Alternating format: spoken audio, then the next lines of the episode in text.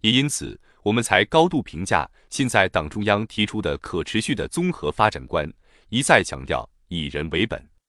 这次政府工作报告中强调的新型工业化道路、循环经济，都意味着中央对这种粗放增长的警觉。我们不可以再这样浪费，这样无节制的消费，不可以再放任产业资本盲目扩张。所以，政府工作报告把二零零四年的经济增长指标定在百分之七。中国在高增长的阶段上，为什么把指标定得这么低呢？国际上有人评价，二零零三年中国的经济增长幅度不止百分之九点一，实际上超过百分之十，但我们却似乎趋向于保守，同时把二零零四年的其他经济指标也大幅度压低。例如，我们二零零三年的进出口增长是百分之三十七，而我们把二零零四年的进出口增长定为百分之八。很多人不理解为什么突然降下来。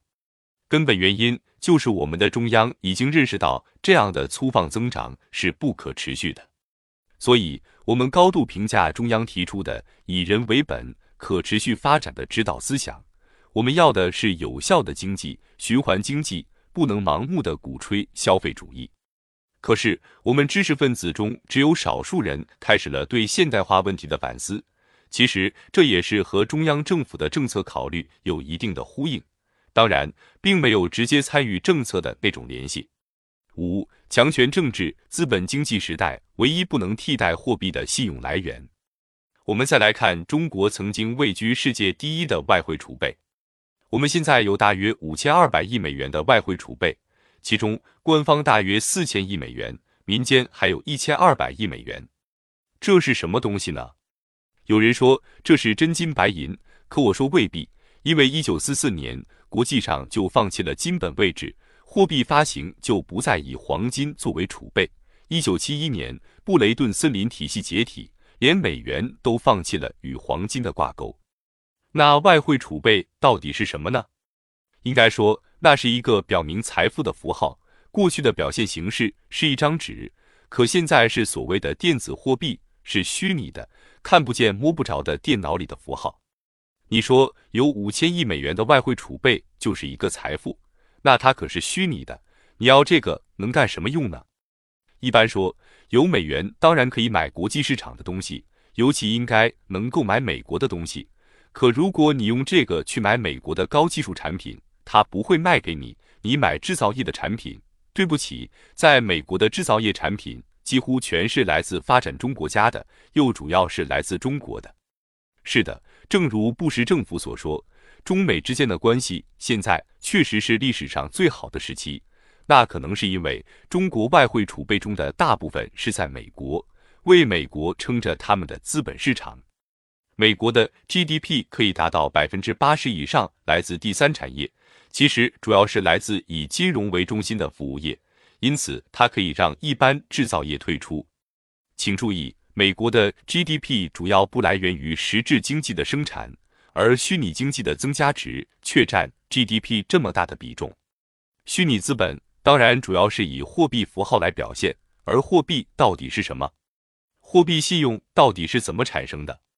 最近搞宏观战略和虚拟资本研究的王健指出，日本的外汇储备再次超过中国，达到大约六千八百亿美元。那是日本政府大幅度增发日元购买美元的结果。据他说，日本去年用了二十万亿日元购买了大约一千八百亿美元，而到二零零四年计划再拿出一百四十万亿日元购买美元。这对于日本来说，似乎不必生产出物资去换汇，只不过是政府多画几个零出来。这说明，进入虚拟资本主义时代的发达国家，当然会按照虚拟资本的游戏规则行事。直到这个虚拟资本疯狂膨胀的世界再也玩不下去，而由于中国所处的阶段不同，我们在十五大才明确提出资本经济的概念，因此中国获取的外汇是用大量的产品出口换来的。王健还有一篇文章，题目是《虚拟资本主义与帝国主义战争》，揭示了虚拟经济膨胀必然走向崩溃的运行规律。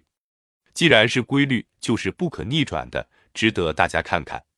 过去我们接受过三性的道理：一级资本主义进入所谓的金融帝国主义阶段，必然是寄生腐朽、垂死的，现在仍然是个规律。而有人说，资本主义腐而不朽，垂而不死，也可能是他们还不了解王建揭示的这些情况吧。当全世界放弃黄金本位后，货币发行的唯一基础，经济增长当然很重要，但不是绝对的。真正绝对的，可以说是唯一不能替代的货币信用来源，就是政治强权。如果美国没有超过其他国家多少倍的军事力量，形成全球霸权，就不可能维持美元的硬通货地位。二零零三年十月，我在德国的时候，去了柏林的国家经济研究所，跟那里的学者讨论欧盟东扩问题。我说，德国马克是在二十世纪九十年代苏联阵营解体之后，得到了空前绝后的历史机遇而迅速扩张的。随后，欧盟接纳东欧国家。整合东欧的实体经济，因此能够发行欧元，进一步与美元抗衡。可是，庞大的苏联经济为什么坍塌了？